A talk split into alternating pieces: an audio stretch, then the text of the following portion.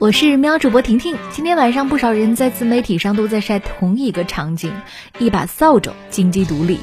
让扫帚立起来的画面呢，今天几乎是在朋友圈刷屏了，大家纷纷尝试，很多人都获得了成功，甚至呢还有人努力让家里的拖把立了起来，也顺利的实现。立扫把一分钟，全家快乐一小时。马上呢，我们就忘了口罩难买的烦恼，大家摩拳擦掌，蠢蠢欲动，从扫把可立到万物皆可立，也仅仅只用了几分钟时间。果真有这么科幻的事情吗？按照网上的说法，这是来自于美国国家宇航局 NASA 的消息，说今天地球引力最小。查询了一下各官方信息渠道，并无此结论。倒是在一些社交论坛上有类似的说法，不过日期呢有二月六号、二月八号、二月九号，甚至还有二零一九年、二零一八年二月的。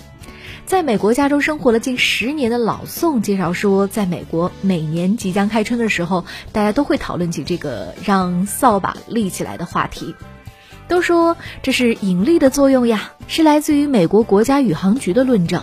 至于是真是假，没有人去计较，大家耐心的让扫把立起来，就很开心的笑了。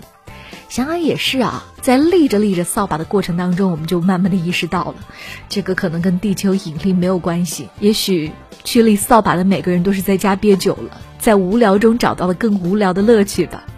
那么是什么让扫把立起来的呢？其实所谓的这个扫帚挑战啊，就是就是在考验你寻找重心的能力和耐心，和 NASA 没有关系。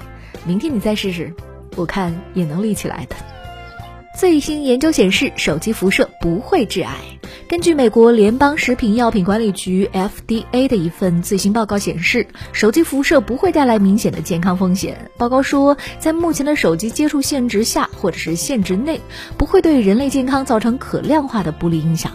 此前一项研究显示，暴露于极高水平电磁辐射的老鼠患上了肿瘤。